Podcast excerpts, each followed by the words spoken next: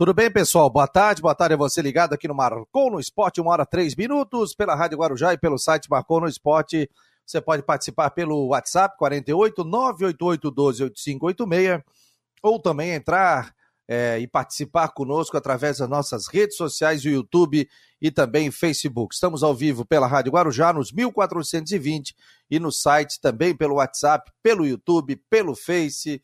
Tem gente já dando boa tarde. O Paulo Roberto Sembrini Sembrani tá por aqui, tá dando boa tarde, jovens. E eu já vou colocar os jovens na mesa. Mesa, né? Tudo bem, doutor Rodrigo? Como é que tá o senhor? Deixa eu me botar no ar aí, eu apareço. Estás no ar agora, Tudo bem? Boa tarde, boa tarde a todos aí. Boa tarde. Aliás, aproveitar para começar o programa hoje, Fabiano, Jâniter, boa tarde.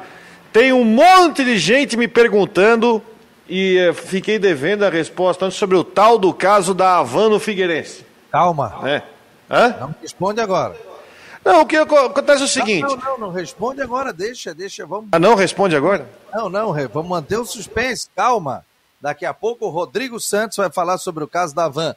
Ontem, inclusive, apareceu uma foto tua lá do Natal, acho que é, tava da Van e tava o Rodrigo lá no cantinho. Tava lá, inauguraram a casa do Papai Noel ontem lá na Van. Ai, ai, ai, ai, ai. Jâniter Decotes, boa tarde. Aliás, quem não viu, recomendo. O microfone. calma, calma, calma. calma. Microfone?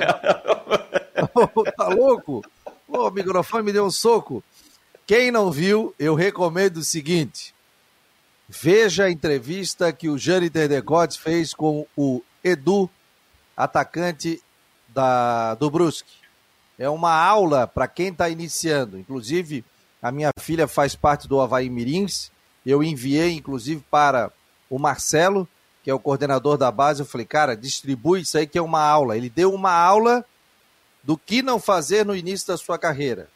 E ele disse que cometeu muitos erros, depois conseguiu voltar. Um cara que jogou no Flamengo, jogou no Botafogo e depois estava jogando Série C do Campeonato Brasileiro. Então nada acontece por acaso, tanto que ele aos 28 anos, é que, vamos dizer assim, estourou para o futebol, é artilheiro da Série B, pela primeira vez está jogando uma Série B. Olha, um show de humildade, realmente assim, ó. É, eu vi ontem ao vivo e hoje coloquei de novo de manhã cedo. Inclusive, a gente fez uma matéria especial para que as pessoas possam ver isso. Quem é atleta ou quem não é atleta, vale a pena ver o show de humildade e a entrevista do Edu. Parabéns, viu, Jâniter, que você deixou ele muito à vontade, a entrevista realmente foi muito legal. É, boa tarde, Fabiano, Rodrigo, amigos conectados no Marcou no Esporte, também pela Rádio Guarujá. Obrigado pelas palavras, Fabiano. Olha, foi um papo muito legal, viu? Um papo muito bacana. O Edu se mostrando um cara muito esclarecido. E eu concordo contigo, né? Para quem está pensando em começar no futebol, começar aí na carreira, dê uma observada nessa, nesse papo aí que foi muito legal. Um exemplo mesmo do Edu e, e, um cara muito, muito simples também. Foi um papo bem bacana que a gente fez ontem nas últimas do Marcou no Esporte. Vamos em frente porque a semana está só começando. Hoje até vi uma frase seguinte: alguém disse assim, escreveu no Twitter. É, pena que eu não, não, eu não tenho o hábito de marcar, não vou lembrar quem escreveu. Disse o seguinte: terça-feira, dizem que a terça-feira é boa. Terça-feira terça é boa como? Segunda-feira tá, beleza. Segunda-feira é porque está começando uma nova semana. Quarta-feira, já é metade da semana. Quinta-feira indica que a sexta-feira está chegando. Sexta-feira não precisa nem comentar. Então a terça-feira é para quê? Para embalar na semana. E segunda-feira o cara fica meio preguiçoso para embalar na semana. Sol aqui em Floripa, rapaz. Não vem daqui a pouco o nosso querido Coutinho, vai enviar o link aqui, dizer que tá chegando chuva, hein? Aí nós, nós vamos botar mais ele aqui no ar. Eu vou dizer isso para ele. ele. Que me vem dizendo com sol, ninguém aguenta mais chuva aqui em Floripa e também em todo o estado. Aí depois ele vai dizer, agora vocês vão pedir chuva, vocês vão pedir chuva. Parabéns a você que está ligado aqui no Marcou no Esporte, você que está indo para o colégio, você que está ouvindo a gente, aos jovens, aos papais, às mamães, muito obrigado aqui pela audiência. Você de aplicativo, você motorista de táxi, muito obrigado pelo carinho com o site do Marcou no Esporte. Aliás, quase meio milhão de interações dentro do site do Marcou no Esporte. Só tem que agradecer a você que todo dia entra buscando informações do skate, da vela, do futebol, do tênis, a gente tem todos os esportes do beach tênis, a gente tem todos os esportes aqui no Marcou no Esporte, além também dos nossos colunistas. Então seja muito bem-vindo. Estamos no ar a partir de agora na Rádio Guarujá e no site Marcou no Esporte. Convidado presente, hein? Marco Antônio Martins, diretor de arbitragem da Federação Catarinense de Futebol. Esteve fazendo workshop, oh, palavra bonita, hein? Na CBF semana passada sobre o VAR. E aí nós tivemos toda, ontem, inclusive no programa do Galvão, foi tratado muito sobre a questão do VAR, um é contra, outro é a favor tal, mas nós vamos bater um papinho com ele sobre isso. Sempre muito solícito, aliás, sempre na alegria ou na tristeza, o Marco Antônio está por aqui. Tudo bem, Marco? Boa tarde. Boa tarde aos amigos do Marcou no Esporte, né? boa tarde aos amigos da Guarujá. Estamos aí para esclarecer para vocês e para conversar sobre um pouco do VAR, né? que é um dos grandes problemas que a gente tem hoje em relação ao VAR e que a FIFA cobrou lá no, nesse encontro, é a popularização, né? que a gente fale o máximo possível para que as pessoas possam começar a entender o VAR. Se a arbitragem teve dificuldade por um bom tempo em, em operacionalizar e entender o VAR, a gente entende que a grande maioria da população é, não tem acesso às informações e por isso é um dos grandes problemas do VAR. O João Gabriel está ouvindo no carro, indo para o colégio. O pai dele é o Gabriel e ele está com João Gabriel. Obrigado aqui pela audiência. É só mandar um WhatsApp para a gente que a gente divulga 988 12 8586. Rodrigão, faça primeiro. Você que adora o VAR, faça a Amo. primeira pergunta, Rodrigo. Amo o VAR. VAR. Não, tem vezes, que, tem vezes que o VAR é bom, mas também tem, tem hora que o VAR também incomoda e dá muita polêmica. Ô, Marco, boa tarde principalmente quando beneficia o time qual a gente torce, né? Aí ele é verdade. É tem, tem hora que é, o VAR tem várias interpretações. É, mas assim, ó, é, Marco, primeiramente boa tarde, obrigado por mais uma vez participar aqui do programa. É, queria uma, uma primeiro uma, um parecer técnico teu. Existe diferença? Porque a gente sabe que, por exemplo, o VAR da Série B é operado por uma empresa diferente da Série A. A gente sabe que ele, ele até, pela informação que a gente tem, ele é até 40% mais barato. E se a gente somar as maiores polêmicas de VAR nos últimos tempos, a maior parte é na Série B. Minha primeira pergunta é: tem diferença do VAR da B para o VAR da A? Muita diferença, né, Rodrigo? Se a gente partir do pressuposto que o VAR foi criado é, numa Copa do Mundo, com os estádios de Copa do Mundo, e a gente vê, por exemplo, o Augusto Bauer, que é um estádio é, aconchegante, que é um estádio histórico para Santa Catarina, mas a gente sabe que o ângulo, por exemplo, do impedimento no Augusto Bauer tem uma grande dificuldade de, de se traçar linhas, né? Então tem diferença sim. É, o VAR da Série A é um VAR que já estava, a empresa já estava há três anos é, no mercado, é, com já os operadores três anos, e agora foi uma outra empresa que ganhou. É, eu não tenho os números exatos, mas não é 40% mais barato, é um pouco menos. E, e na realidade, o VAR aproveita o número de câmeras que fica à disposição. E, e se a gente convir, na Série A tu tem 13, 14, 15 câmeras à disposição, até mais, gente. E na Série B, a gente já consegue, é, para fazer com 7, 8 câmeras já é uma dificuldade muito grande. E quanto mais câmeras à disposição do VAR, mais ângulos ele tem à disposição. É, nós estamos vendo aí na Série B, é, por exemplo, teve Série D agora, que o VAR foi feito com quatro câmeras. É, nesse caso, a gente vai cair no quê? No erro claro e óbvio. É, esse treinamento agora da FIFA lá, ele veio muito em cima do VAR Light, né? O que é que é o VAR Light? É com menos câmeras e que aí sim, para claro, erros claros e óbvios, que é o que o VAR foi criado. Né? O que se acontece muito hoje é que, por conta da tecnologia na Série A, por número de câmeras, a gente está pegando muito lance fino. E aí caindo na interpretação. Aí o árbitro de vídeo muitas vezes interpreta de um jeito e do campo de outra forma. Esse Deixa é um aproveitar. Problema. Pequeno parênteses sobre esse negócio do VAR na Série D, uma cena que eu vi, até falando sobre isso. Era Campinense, não, não, Ferroviária e Atlético Cearense pela Série D, teve cobrança de pênaltis. Aí o árbitro aguardou, era o, o árbitro aguardou, era o Ramon Abatebel. Ele teve que aguardar até um cinegrafista vir e colocar uma câmera na linha de fundo E a gente até viu o cinegrafista carregando tripé e tudo ali para colocar a linha de fundo para, enfim, para ajudar a arbitragem caso tivesse alguma situação é, de, é, de linha de gol. Mas, por exemplo, aquele caso, não sei se você viu, do jogo do Bruce contra o Vasco, quando o VAR marcou o jogador errado no impedimento do, do gol do Brusque. Nesse caso é da empresa ou é do árbitro de vídeo? A informação que eu tenho, Rodrigo, e eu tive lá, é que a, a, foto que foi divulgada foi marcado errado, mas que a que foi divulgada, a que foi é, analisada foi outra. Né? Então, essa foi a informação que eu tive lá. E isso foi um problema de divulgação. Quem liberou a imagem é, é, para a imprensa? Né? E essa foi uma, uma dificuldade foi a informação que eu tive. Portanto, tecnicamente, a gente não vai discutir. Né? E quanto ao o, o, o, essa questão da câmera na linha, esse fato ocorreu, se vocês bem lembram, é, no Catarinense aqui surgiu essa ideia de levar a câmera para a linha quando da batida do pênalti, em função daquela final Havaí-Chapecoense, aqui na ressacada, onde não foi possível, pelas câmeras que a gente tinha no VAR, precisasse aquela bola bater dentro ou fora do campo. Então a gente ficou com a decisão do campo à época. Aí, a, daquele jogo em diante, é, começou a orientar que nas cobranças de pênalti, se não houver a câmera que define o goal line, né, que define a linha de gol, é, uma câmera que ficaria no meio do campo seria deslocada para a linha de fundo para pegar esse lance. Então, esse problema surgiu aqui lá no início, né, quando foi um dos primeiros VARs no Brasil, acho que deve ter sido a segunda final a utilizar VAR no Brasil, foi Santa Catarina. Então, para vocês verem como é a evolução. Cada, é, nós estamos trocando pneu com o carro andando. Né? O Jane Tedecotes faça a sua pergunta. Obrigado a todos que estão participando aqui pelo aplicativo, pelo site, pelo YouTube, pelo Face é, e também pela Rádio Guarujá. Muito obrigado a você pela audiência. Não esqueça de curtir ali o nosso YouTube do Marcou no Esporte, prestigiar o nosso site.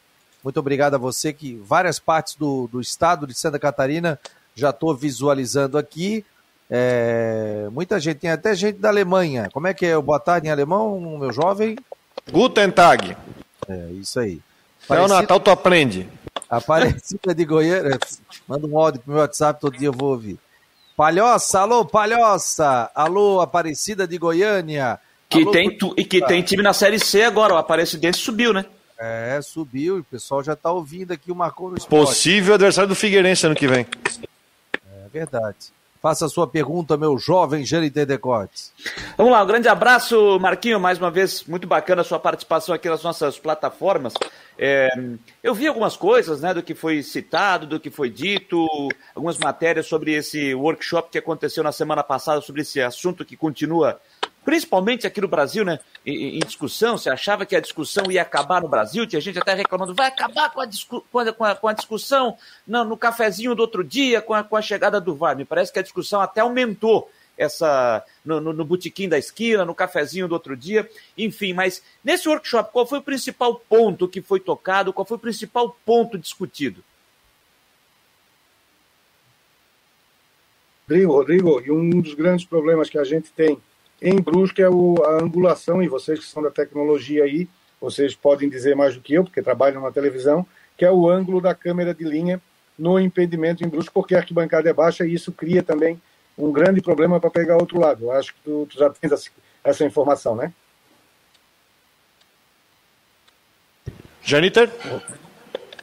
Não, não. Não, não, não, não Rodrigo, só sobre essa questão né, de arquibancada ser um ser mais baixa e não, e não, não possibilitar ter um, um ângulo mais alto para as câmeras para fazer a condição de impedimento que atrapalha um pouco para pegar o outro lado e traçar essa linha para a condição de impedimento. Tu que é Nessa, na, na, série B, na série B também só uma só um pequeno parênteses. Na série B também aconteceram problemas desta mesma situação em outros dois estádios, que é o do Remo, que é o Baenão, que também é um estádio pequenininho também, né? Porque o Baenão o Mangueirão está em, tá em reforma e também no estádio do Vila Nova, também no Oba, que é uma mesma situação também e está se encontrando dificuldade. Até tem uma outra situação também sobre isso no VAR na Série B, que depois de, de algumas situações que apareceram, foi feita uma reunião, foi feita uma reunião onde Nessa reunião foi acordado que a, a, a, TV teria que botar mais duas câmeras na transmissão atrás do gol que não tinha. Acho que era isso. É, a Agora, CBF, é, na, a CBF, na Aqui, realidade, é que arcou com essas despesas, pela informação que eu tenho, né? de mais duas Aqui câmeras para transmissão. Viu, é, Marquinhos? Que ponto, é, nós, só... que ponto nós estamos chegando, hein? Ó? A gente falando em instalação de câmera, ondulação, visibilidade. Pô, quem tinha que estar tá vendo isso aí era o árbitro, era o bandeira, era o vigia que eles botaram ali. O problema, Omar, que o pessoal, o que o pessoal está reclamando, por exemplo, a Edna teve convicção que não foi pênalti. Não, não é porque é Havaí, não é porque é Figueirense. Não estou puxando para o nosso lado e pode fazer. O problema é que ela teve convicção que ela viu que não foi pênalti. Aí tá o cara do VAR lá, tava um... era, era, era, quem é que tava no VAR? Daiane, Daiane de São Daiane Paulo. Chama, Daiane. olha. Pô, e dava para ver nitidamente que o cara dobrou o joelho. E aí, pô, ela é. faz com que ela mude a opinião dela que ela teve dentro do campo. É isso que o é, VAR tá pegando. Vou dar um exemplo para ti muito claro, tá? Só só responder do Gênero ali, né, que o Gênero me perguntou sobre a, a, a, questão do, do, do que é que foi discutido no workshop. O, o principal ponto lá, o que, que é, Jennifer? O, o VAR, quando vem sendo conduzido no Brasil agora, por exemplo, a Federação Catarinense de Futebol quer fazer VAR. Ela faz todo o procedimento, solicita a CBF, a CBF solicita a FIFA. É, esse é o procedimento. É, a FIFA determina que que para nós termos é, condição de tocar o VAR direto, nós temos que fazer três anos consecutivos o VAR na Série A, em, todas as em todos os jogos, por exemplo, em Santa Catarina. A CBF já seguiu isso. Então, o que é que vai ocorrer? A CBF agora já tem autonomia para fazer. Esse workshop foi o primeiro passo para que as federações tratem direto com a FIFA. Então, a gente está cadastrando nossos atos, treinando nossos atos, para quando eu necessitar do VAR, eu não precise mais ter esse canal via é, CBF e FIFA. Eu vou falar direto com a FIFA. Esse é o principal, foi o principal é, é, ponto do, do, do, encontro, é esse, né? É passar a, o know-how para as federações, para a federação ver com e o, esse workshop é uma das primeiras etapas necessárias para essa habilitação a trabalhar com o VAR diretamente com a FIFA. E quanto ao. O... Ficou claro, Jennifer? Ficou, ficou sim. É. E quanto a, a essa questão, é, o que nós temos que entender é que o, o VAR foi feito, mais uma vez, né, para dizer erros claros e óbvios. Só que o grande problema, Rodrigo, é que às vezes, Fabiano e Jennifer, às vezes a gente está em casa e está tu e o Rodrigo assistindo um jogo e tem um lance de pênalti. Vamos lá, vocês dois assistindo ao mesmo jogo. Às vezes, o, o, muitas vezes, o Rodrigo diz assim: não, isso foi um pênalti claro. Né? E o Fabiano diz assim: não, não, para mim não foi pênalti. E para mim não foi pênalti de jeito nenhum. Esse é o grande problema. E que vocês têm que entender o seguinte: no momento do jogo, é, o, o, árbitro, quando não dá penalidade, ele narra o fato. Ele diz o seguinte: olha, houve um calço e, e para mim foi lance normal de jogo, não houve a penalidade. O VAR vem um puxão de camisa, certo? Então, o árbitro de campo narrou um lance que ele não viu. E nesse caso, o VAR tem que chamar para ele ver o que é que, o que, é que aconteceu lá. Né? Por exemplo, se vocês pegar Atlético Mineiro e Santos semana passada, houve um puxão de camisa e o VAR narrou que era o calço, o calço foi normal de jogo.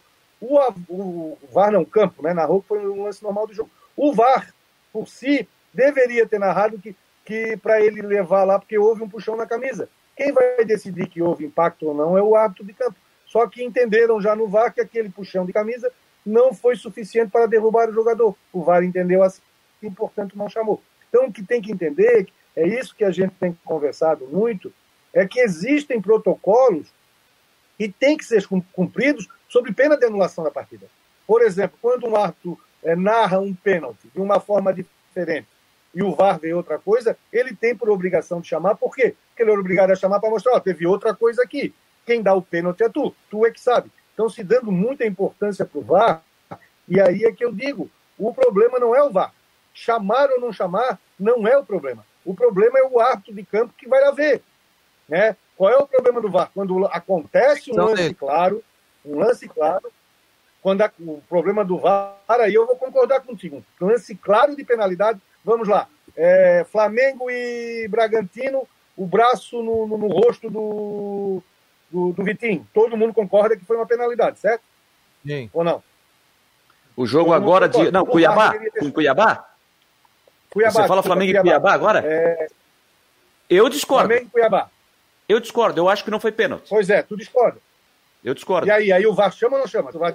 Se tu és o VAR nesse momento. Se eu, não, eu, não, não, eu vou dizer o seguinte, eu vou dizer o seguinte, pelo atual, porque depois eu quero entrar nesse assunto aí, até aproveitando o gancho que você está dando aí. Assunto bom, hein? É, desse, nesse gancho que você está dando aí, Marquinho. Pelo protocolo atual, pelo protocolo atual, que eu tenho algumas ressalvas sobre ele. Já falei isso aqui em algumas oportunidades e falo isso desde o início do Mas VAR. aí a gente Primeiro, vai ter que com a FIFA. Não, não, sim, mas só apenas um, um, questionamento. Aí nós vamos brigar com a FIFA. É só para dizer que eu sim, sou a favor sim. do VAR, tá? Eu sou um favorável ao VAR. Se eu sou o. Não, se eu sou é o, fácil, o, é, se eu sou do o, o, que está na cabine, o da salinha, o que fica no ar-condicionado, eu não chamo. Eu não chamo. Tá aí? Ponto. E aí, Fabiano, tu chama ou não chama? Eu, se eu chamo, só se eu tiver dúvida, eu chamo. Agora, o seguinte, o grande lance, Omar. Chama? O grande lance. O, não, não, se fosse o Rafael Claus, eu chamava. Ô, Rodrigo, teu som está um pouquinho estourado, Rodrigo. Dá uma baixadinha só no teu microfone. O que eu digo é o seguinte: tem árbitros e árbitros, assim como o cara tem. É normal, ser humano. Mas, por exemplo, o cara que está o diretor de imagem ali fazendo a imagem. É... já me falaram que é o seguinte: tem cara que aceita o diretor de imagem, tem cara que fala assim: ó, deixa que eu vou pedir as imagens aqui. Ou não tem isso? Eu vou pedir as imagens para ti. Não, e tem o... diretor cede as imagens. Que ocorre? Você, vocês têm técnico de som na rádio, não tem? Sim. Tem, não tem? Claro. Então, quantas vezes tu trabalhasse com um técnico de som bom e que tu chegava para ele e dizia assim, ó, faz aí do teu jeito, tá tudo certo. E quando tu chegava claro. para trabalhar com um técnico de som que não tinha confiança, o que é que fazia? Ó, quando precisar eu te mando daqui. Ou não é assim? É. Mas não e tem o protocolo? Ali nós temos nós temos ali oper... é, nós temos operador de vídeo ali na mesma situação, né? Que, que alguns é, têm uma habilidade maior, outros não. A coisa ali é muito fina. E aí o que é que o árbitro pede? Quem muitos operadores de vídeo já vão vendo a câmera ali e diz, olha, tá bom aqui na câmera 7. O árbitro vai lá e assim, não, não, mas eu quero a câmera 5, a câmera 6, a câmera invertida. É, vai, vai Tudo isso aí o árbitro pode pedir. Mas às vezes o operador. Às vezes o operador de, de, de, de vídeo ali é um cara que já está tanto tempo que ele já sabe qual é o melhor ângulo, já joga a câmera, a câmera pronta, entendeu? Por isso é que é difícil tu entender o, que é que o que é que pode decidir né, ali na hora. Então, minha cunhada entrou aqui, acabou tirando a minha atenção, mas tudo bem. Aí, e isso é que é difícil, entendeu? Tu entender essas coisas de casa, a tecnologia de casa tem vantagens e desvantagens, né?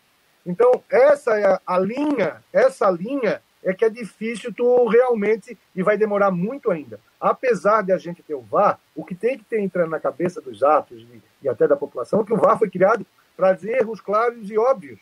O que gera interpretação continua sendo decidido no campo. Né? E quando são lances de interpretação, vamos lá, esse lance do Vitinho no Flamengo, é um lance de interpretação. Né? Não é um lance claro e óbvio. Por isso o VAR não chamou. Eu chamaria se eu fosse o VAR porque para mim foi penalidade. Já pro. E para ti, Rodrigo, foi ou não foi pênalti? Para mim foi. Pois é. Aí, nós estamos aqui, nós estamos em quatro, dois disseram que foi, dois disseram que não. Ah, mas olha aqui, ó. E aquele lance da Chapecoense, que a Chapecoense foi lá e fez o gol no último jogo, a bola bateu contrário. na mão. É ao contrário, contrário, né? A bola bateu na mão. Não, não. A bola bateu na mão do. Qual era o Quem time ali? Foi... Fortaleza. Não, mas quem fez o gol foi o, foi Fortaleza. Não, quem fez o gol foi o Chapecoense. O pênalti foi favorável. O, pênalti foi favorável. Não, não, o, o pênalti era para o Fortaleza. O árbitro não deu. A, Chape, a Chapecoense fez no contra-ataque fez o gol. Aí o gol foi anulado, foi revisado. E aí, o, na revisão, se chegou. A, o árbitro ah, olhou isso, e viu o pênalti, o toque de mão dentro da área. E aí anulou o gol da Chapecoense, que seria o 2x1, e deu o pênalti pro Fortaleza. Agora, eu vou dizer um negócio pra ti, Mar. Tudo bem, dentro Tudo do dentro protocolo. Do protocolo. Mas aí o árbitro também, ele tá ficando preguiçoso, ele tá esperando o VAR decidir. Que é, pô, todo mundo viu que aquela bola bateu, o cara tava de frente, que ela bateu no braço, que seria pênalti. A visão dele, tudo bem, não foi. Mas eu acho que está deixando muita questão no, no, na, na, nas costas do VAR. Não, não, mas se não for, o VAR decide. Tipo bandeira, por exemplo, aqueles impedimentos milimétricos Eu acho que aquilo ali tinha que ter umas, alguma situação. Pô, na dúvida, deixa os lances rolar e dá o gol. Agora, pô, passa uma linha, passa, passa, passa, passa. É questão de milímetros. Aí eu acho que tá demais. Minha opinião, mas respeito. Não concordo contigo, concordo. Só que aí nós vamos, nós vamos para a qualidade do árbitro. Se vocês pegarem Ramon Abateabel e ver o número de vezes que ele vai ao VAR nas partidas dele, ele decide dentro do campo. Então, o, o Braulio, domingo, decidiu dentro do campo. Foi pênalti, não foi, pá, pênalti, depois... E ele disse claramente, se vocês veem na leitura Gabriel, ele disse o seguinte, se não for, o VAR vai, vai cancelar e está tudo certo, vamos para o jogo. Mas ele viu do jogo. Então, existe árbitros e árbitros. Aquele árbitro, agora vou usar um termo ruim, sem o VAR, vai continuar ruim com o VAR. Porque o árbitro que vai continuar errando e que aí o VAR vai trabalhar mais. É só vocês perceberem isso. O árbitro que tem uma qualidade menor, ele vai mais vezes ao VAR. Portanto, ele cria mais problemas. Tu pega alguns árbitros não vão tanto ao VAR. É. E aí, Jâniter? Bom, não, meu questionamento, eu até já falei aqui, Marquinhos, eu, eu tenho uma opinião formada sobre a questão do protocolo. Eu não sei o que, que você pensa sobre isso. Eu não sei se eu já, já cheguei a conversar contigo sobre isso ou não, mas eu lembro que é, com o Braulio eu já falei sobre isso, já falei também com, com, com, com outros árbitros também sobre essa situação. No meu ponto de vista, no meu ponto de vista, na, no protocolo é, do VAR deveria ser o seguinte: no, nos lances de interpretação, nos lances de interpretação, quem deveria chamar o VAR, quem deveria acionar o VAR, é o árbitro de campo. E aí, independe de quem está lá na cabine, não é quem está lá na cabine chegar e dizer assim, Marquinho, ó, tem, um, tem uma falta aí, foi pênalti, tem um toque por baixo aí e tal. É melhor dar uma paradinha aí e vir aqui dar uma olhada no monitor. Porque o árbitro está. Vamos usar o, lance da, da Edna, o, o mais recente, da Edna no jogo do Havaí com confiança no sábado. A imagem foi clara, ela estava com a imagem limpa na frente dela, com a imagem limpa em frente dela. Ela foi convicta, para ela não foi pênalti, segue o jogo. Segue o jogo. É aí quando a Daiane vem e avisa ela, ó, possível, isso não é com ela, com qualquer árbitro. Já quando ele chama, já vai confundir a cabeça do árbitro. Ele já vai meio que com aquele negócio, opa, se ele está me chamando lá é porque eu vou ter que mudar minha decisão de campo. Isso é o protocolo de hoje. Agora, eu acho o seguinte, Marquinhos, no meu ponto de vista, o árbitro viu o lance nos lances de interpretação. Ele viu o lance, foi pênalti, não foi pênalti ou qualquer outro lance. A decisão de campo tem que ser dele. Tem que ser dele. E aí o, o pessoal lá da, da cabine fica quieto, não vai revisar o lance, obviamente, como sempre acontece, se faz a revisão do lance. E pronto, agora, se o árbitro tiver alguma dúvida, aí ele deve chamar, pessoal, separa o lance porque eu quero ir aí ver. Aí sim, aí ele vai lá, ele vai ver, pode até discutir, conversar com o pessoal da, da cabine que está vendo o lance no vídeo. Então, para mim, os lances de interpretação tem que ser o árbitro que tem que solicitar. Porque do jeito que está falando aqui no protocolo de hoje, Marquinhos, que quando o árbitro, como você citou o exemplo aí do, do jogo onde o árbitro viu, eh, disse que foi um caos normal de jogo, mas o pessoal da cabine viu o puxão da camisa. Tudo bem, mas a gente tem visto em alguns jogos que já estão procurando agulha em palheiro. Que já estão procurando agulha em palheiro.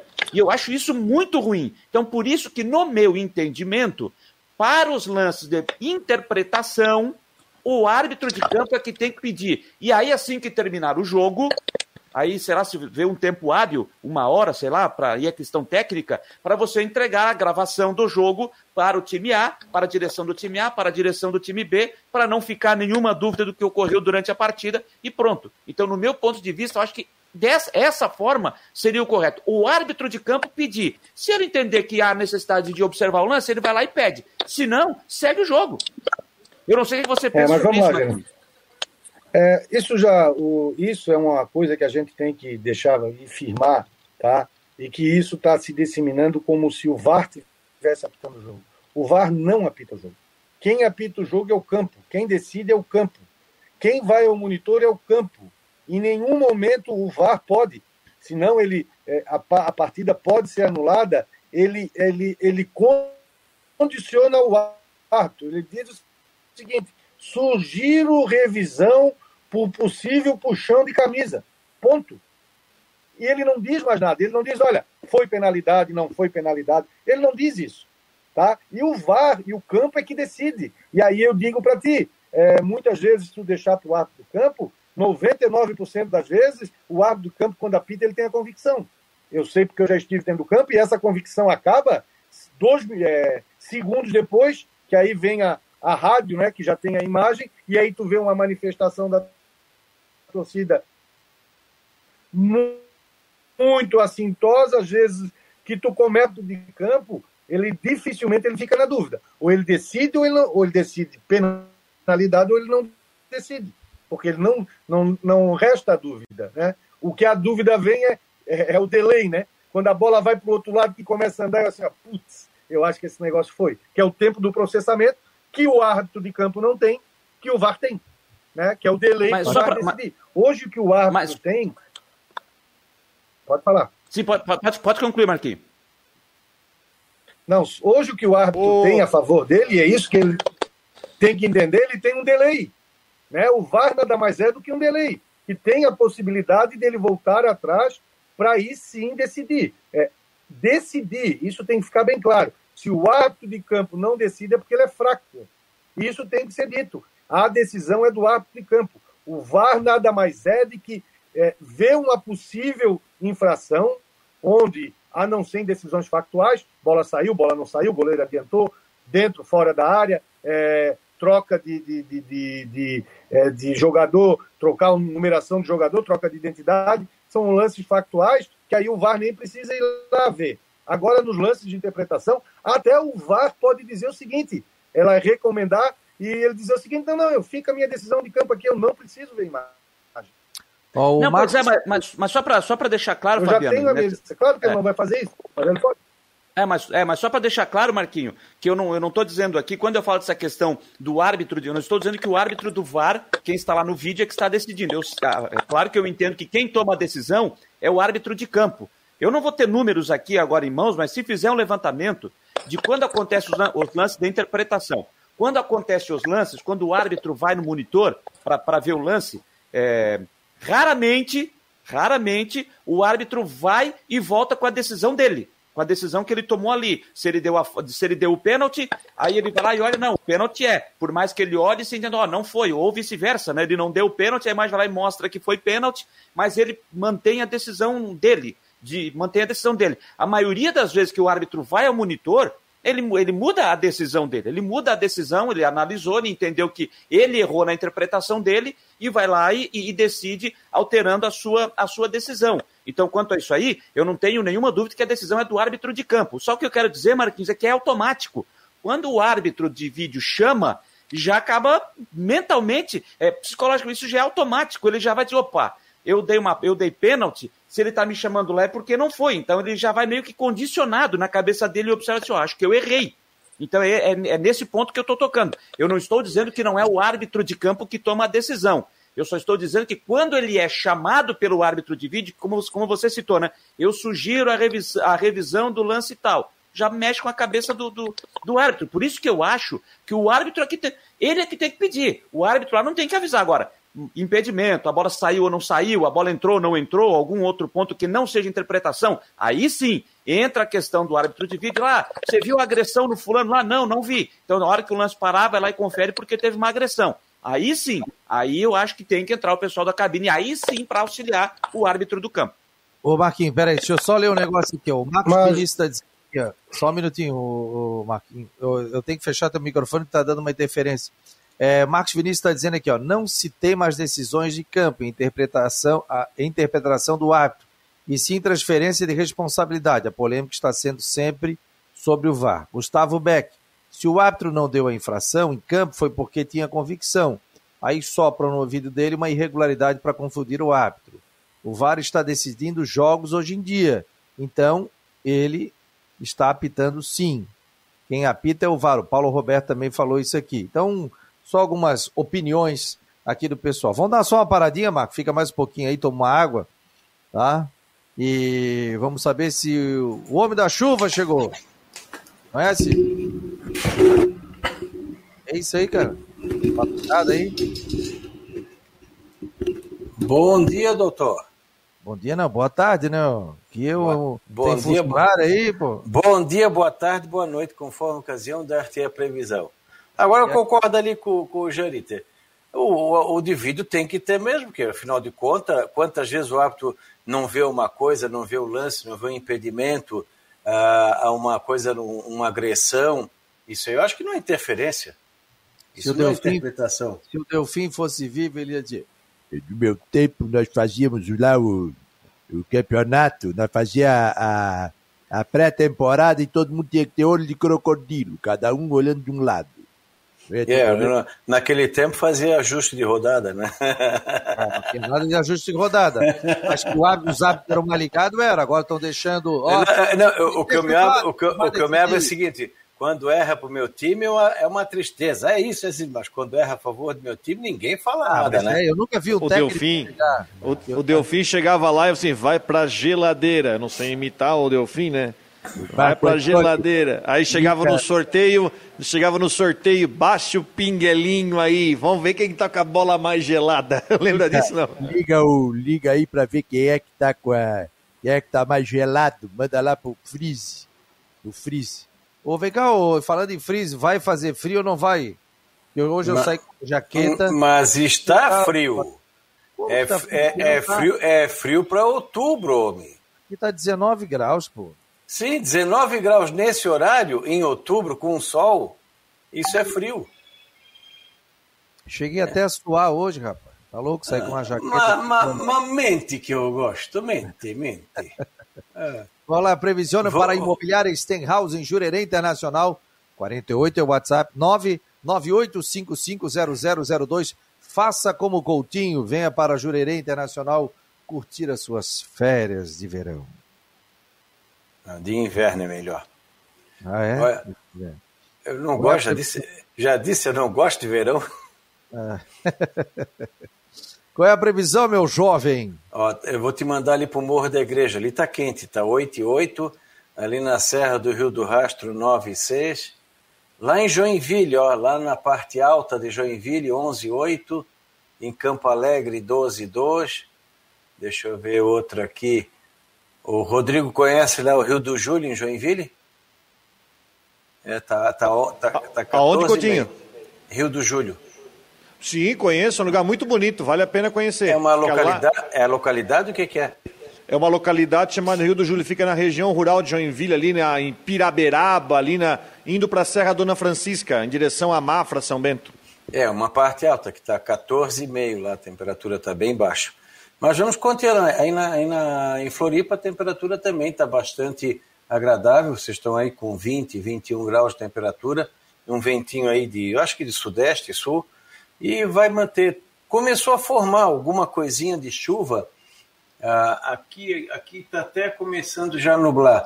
Tivemos uma mínima de, de 3 graus e 1 aqui na região de, de, de, de São Joaquim e agora começa a formar alguns núcleozinhos. Ó. Já temos uma área de chuva.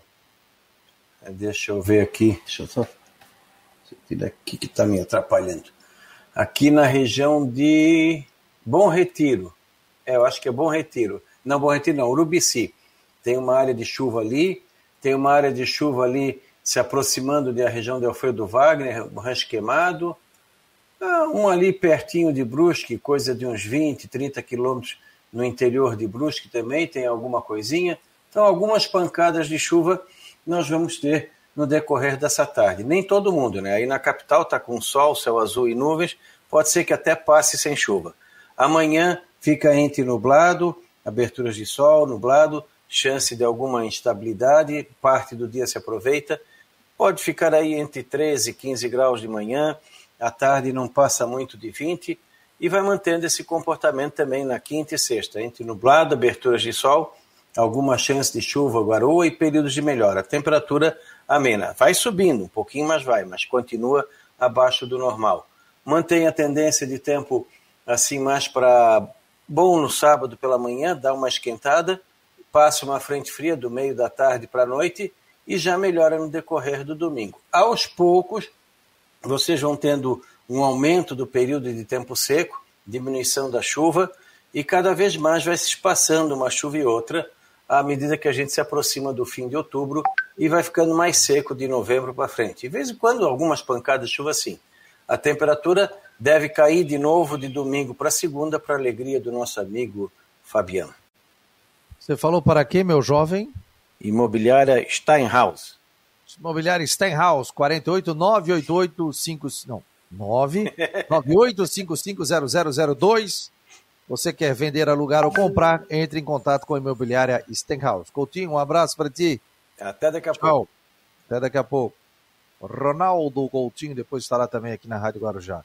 Ó, vocês continuem conversando com o Márcio Martins aí. O narrador? Marco. Marco. Lembrou É. do, do, do Márcio? É, já chamei ele de Márcio. É o Marco Antônio Martins, diretor de arbitragem na Federação Catarinense de Futebol, que está Eu conversando narrador já. Já vi todo narrador. Ele participou, inclusive, do workshop semana passada sobre o VAR. Então, essa determinação da, da FIFA aí é, para todos os países, como é que foi essa situação ou só para o Brasil? Não, foi só para o Brasil. Estiveram lá das 27 federações, 26 federações. Uma, infelizmente, não teve presente. É, é, mas foram pra, só para o Brasil, né? Vieram os instrutores da FIFA somente para o Brasil. O grande problema do VAR, né, Fabiano, é, e ainda é um empecilho muito grande, é a questão financeira, né? Ele está muito caro ainda. E foi tratado lá de um VAR Light, que a FIFA está começando a, a estudar para liberar o VAR Light, né? Que seria um VAR aí com quatro câmeras, com uma facilidade maior, já está tendo várias propostas lá, mas não está liberado ainda, para baratear o custo, né? Porque por enquanto ele ainda ele tem um custo aí é, um pouco salgado para a realidade do futebol nos estados, né? Com exceção de, de, de Rio e São Paulo, os outros estados têm dificuldade de implementação do VAR. É, Marco, você deu um spoiler aí no começo. Qual é a possibilidade de VAR no Catarinense? É, seria para o mata-mata, semifinal, final? Ou, ou a, a federação não tem plano de VAR? Porque teve VAR aquela vez naquela final Havaí Chapecoense, depois não teve mais o VAR, né? Qual é a, qual é a ideia uh, do VAR no futebol catarinense para o ano que vem? É ter no estadual inteiro só no mata-mata? Qual é a ideia? Olha, o VAR está já previsto no regulamento geral das competições, ele pode acontecer a qualquer momento, né? E qualquer competição, né? Não é só na Série A. É, se nós formos levar em consideração agora, por, por exemplo, se os clubes decidirem na Copa Santa Catarina as duas partidas terem VAR, a gente vai fazer o VAR. É, o grande problema do VAR em Santa Catarina é o custo, como eu falei para ti, né? A partir do pressuposto aí que um VAR é, nós vamos falar em torno de 50 jogos no Catarinense, pouco mais, 60 e pouco, mas vamos arredondar para 50 jogos. Nós estamos falando aí de um milhão e meio a 2 milhões por toda a competição. E aí não a, a, a condição financeira é, do futebol catarinense não suporta esses valores. O que aconteceu, a gente vinha dois anos consecutivos, né, é, com final de VAR, é, em Chapecó, final Havaí também teve. O ano passado, o ano de 2000, os três jogos tiveram VAR, né, as duas semifinais é, e a final. E esse ano passado, agora, a gente não fez VAR por conta da pandemia. Né? Nós não tínhamos público, uma situação financeira é, ruim para os clubes, né, ruim para a federação também. Não havia condição financeira da gente implementar o VAR. Com a volta, volta dos públicos aos estádios, aí sim a gente pode repensar, mas o pensamento em Santa Catarina é para a fase de mata-mata ali, quartas de final, semifinal e final. Nada mais.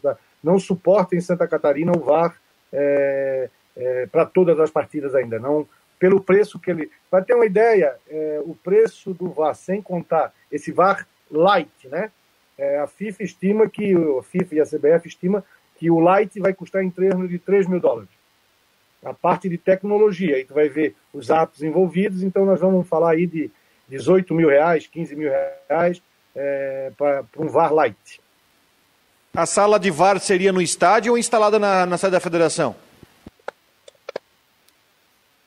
É, nós, hoje a CBF está cabeando praticamente com fibra ótica, é, já está cabeado fibra todos os jogos da Série A, ela deve já começar a, a, as salas de VAR montadas na CBF, inclusive com essa possibilidade né, de que a gente faça a, a final aqui, a sala de VAR, utilizar a sala de VAR lá da CBF eh, sem a necessidade de deslocamento de atos, dessa situação toda. Então, só teria aqui já tá, essa tecnologia já está sendo implementada, já estão passando fibra ótica em todos os estados e, e no futuro bem próximo, todo o Campeonato Brasileiro vai, é, o, a sala de, de VAR será na CBF.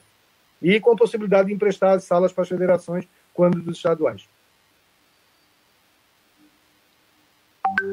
Fechou, galera? Posso liberar Não, eu, aqui tenho, o- eu tenho só uma pergunta saindo do, do assunto VAR, Marquinho. Aí é só como na questão de você como ex-árbitro, como diretor do quadro de arbitragem da Federação Catarinense de Futebol. É, eu queria lhe ouvir sobre essa questão da- daquele fato lamentável, né? Eu estou puxando esse gancho agora por causa de um, de um, de um resultado do TJD do Rio Grande do Sul ontem, é, ontem, ontem no, no início da noite, daquele caso envolvendo o árbitro Rodrigo Crivellaro, do Rio Grande do Sul. Ele conversou conosco aqui na semana passada, mandou um vídeo, né? Falando do seu processo de recuperação, dizendo que não lembra muito o que aconteceu no jogo e que vai precisar aí ficar de até três meses afastado dos gramados desse processo de, de recuperação. E ontem é, foi feito o julgamento no TJD no Rio Grande do Sul, é, claro que ainda pode se recorrer, e foi dado dois anos de, de, de, de suspensão para o atleta. E se imaginava que, se esperava que o atleta fosse banido é, da modalidade, mas isso acabou não acontecendo. Eu vi um vídeo hoje de manhã do Rodrigo Clivelaro no, na Bandeirantes, no, no programa Jogo Aberto, ele demonstrou a sua indignação. Ele demonstrando a sua indignação porque ele esperava que o atleta fosse banido do futebol. Então ele se demonstrou muito revoltado com essa decisão. Eu queria te ouvir sobre isso, sobre essa questão, esse problema envolvendo o árbitro, a questão de segurança para os árbitros, tudo que você viu, sua opinião sobre o fato ocorrido e agora já com essa decisão que saiu ontem à noite. É, eu não sou advogado e não, não, não milito na- nos tribunais, mas pelo que eu sei do ordenamento jurídico brasileiro, não é uma pena perpétua no Brasil, né? Eu acredito que também, é, não- por isso, não, é, não tenha sido oferecida essa possibilidade. É, como leigo, né? Não estou falando aqui como, como jurista, né? Então, a punição eu acho que ela tem que ser exemplar. É, eu acho que ele já está banido do futebol de qualquer forma, né? É, é, se nós formos levar aí para o caso do Bruno, que matou, que foi bem pior, e aí a gente vai trazer para a sociedade, o Bruno já está jogando futebol. Então, é, nós temos que falar, Jennifer, é, é, Jennifer, é, sobre todo o que está acontecendo no país. Né? É claro que ela se transmite dentro do futebol, mas é um nível de intolerância muito grande. O A futebol é o. é, nós estamos com dificuldade é, de, inclusive, renovar a arbitragem, porque a várzea está muito difícil de apitar. Antigamente nós tínhamos policiamento na várzea. O árbitro tinha segurança. Hoje ele não tem mais segurança. A várzea está pior ainda. A gente vê casos e casos repetidos todos os finais de semana de árbitros agredidos. Qual o direito né, que a gente tem de agredir uma pessoa porque ela cometeu um erro passível de erro? Né? Então a gente está falando isso é da sociedade como um todo no momento que ela vive. Né? Ela vive num momento muito, muito agressivo. Né? Eu acho que as relações, talvez a, a, essa tecnologia tenha acabado um pouco com as relações pessoais. Gente fica sem ver uma pessoa ou conhece ela pela. Não existe mais aquela relação pessoal com as pessoas. Eu acho que é um momento que a gente tem que avaliar, não é só na arbitragem, é, não é só na arbitragem que está acontecendo, aquilo é deplorável, né? é de uma covardia, não vou nem falar na arbitragem, tirando o futebol fora disso, qualquer pessoa que chuta a cabeça do outro no chão tem que ser presa, porque aquilo ali é uma tentativa de homicídio. Né? E sem o, o, o direito à defesa ainda, motivo torpe, se tu for colocar isso no meio jurídico, são muitas as situações. Né? Mas a gente fica muito chateado, eu acho que é, é, muita gente, a gente brinca lá, né? Muita gente apanha da mulher em casa, mas gosta de bater em árbitro, né? Então, por quê? Porque árbitro é fácil, né? Tem 22 para bater, mas quando chega em casa apanha da mulher. Isso acontece muito também. que coisa. Valeu, Marco. Obrigado aí. Eu sei que você tem que ir pra. Desculpa aí o desabafo, mas é nesse... o, o final foi um desabafo. É, obrigado aí pela participação aqui no Marcou no Esporte Debate. Está sempre aberto aqui para que a gente possa conversar e colocar a, a, o ponto de vista de vocês, a arbitragem. Não sou contra o VAR, pelo contrário, mas tudo que é novo tem que ter uma sintonia e, e tomara que, que tudo se acerte aí, que os árbitros fiquem cada vez mais familiarizados ao VAR. Tá bom, querido? Obrigado, um abraço. É, obrigado. E quanto ao VAR, ele é uma criança de três anos no Brasil, né? E uma tá, ela está caminhando e com certeza é o futuro. Não tem mais volta, tá, Rodrigo? Não adianta tu querer ser contra, porque não adianta. É, eu, como torcedor de futebol, disse isso ao Sérgio Corrêa, que eu, nesse final de semana é o Serapiano, espera Eu, como torcedor de futebol, não gosto do VAR, mas como árbitro de futebol, não vejo outra saída. O olho humano não consegue mais acompanhar o futebol. Ponto. Ele é necessário ou o árbitro de futebol, é, de 10 erros, ele vai consertar 7. Antigamente, de 10 era 10. Agora ele consegue fazer justiça em pelo menos 7, 8, que já é um avanço muito grande e é isso que a gente tem que começar a entender. Posso fazer uma utilidade pública antes de me despedir? Pode, claro. O Cantus Cantus está me esperando lá embaixo, deve estar tá ouvindo. Cantus, já estou descendo, está para ir para a federação com o Rodrigo. Me prometeu meia hora, mas já foram 45 minutos. Vou cobrar hora extra. É. um abraço. Ele, vai, ter, ele vai, vai mandar um WhatsApp para ti. Tudo bem, não tem problema, estou te esperando aqui embaixo. ah, isso, entonar essa impostação de voz é o que ele mais gosta. É, você não, você não. Vamos ao sorteio agora dos árbitros para a segunda divisão. Valeu, Cantucho, Cantucho, gente finíssima, gente boa. Obrigado aí, boa viagem para vocês até a sede da Federação Catarinense de Futebol. Gente, quero fazer um registro aqui, até o pessoal me lembrou também aqui nas redes sociais, o Estelo, né? Rodolfo Costa dizendo, boa tarde, Fabiano Linhares e amigos. Se puder prestar uma homenagem ao Chicão da Fundação Municipal de Esportes, com certeza, né? O Chicão da Fundação Municipal de Esportes trabalhava lá como motorista, trabalhou muito tempo com a federação, com a Fundação Municipal de Esportes, quando eu passei por lá, inclusive. Era um cara amigo de todos, prestativo, super prestativo. E a Fundação Municipal de Esportes colocou aqui junto ao seu Instagram também, as suas redes sociais, né? A Fundação Municipal de Esportes lamenta informar que na segunda-feira o Francisco Carlos Severiano, mais conhecido como Chicão, faleceu. Chicão compôs o nosso grupo de funcionários por um longo período, formando assim grandes colegas de trabalhos e amigos.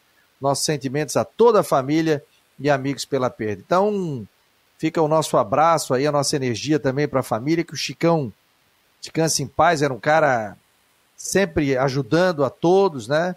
E deixar um beijo na família, muita força nessa hora, a gente sabe que é difícil, a gente perdeu uma pessoa tão legal assim como o Chicão, e força aí aos funcionários também da Fundação Municipal de Esportes, que ontem ficaram chocados em saber que o Chicão, acho que se aposentou faz que dois anos no máximo, né? Que ele acabou nos deixando ontem é, na segunda-feira. Chicão, um dia a gente se encontra, querido. Um abraço, amigo. Muita luz para ti. É, e só aproveitando, né, ontem a gente acabou não citando isso, e o torcedor do Figueirense está na expectativa do Rodrigo, da informação que ele tem, mas antes, é, né, Rodrigo, ontem, no final de semana, também o futebol catarinense perdeu o ex-jogador do Brusque, do Marcílio Dias, o Adams, né, que estava participando de um evento de futebol em Blumenau, né, e acabou, infelizmente, não se sentindo bem no, no, no evento, e infelizmente lá no evento acabou perdendo a vida, né, Rodrigo?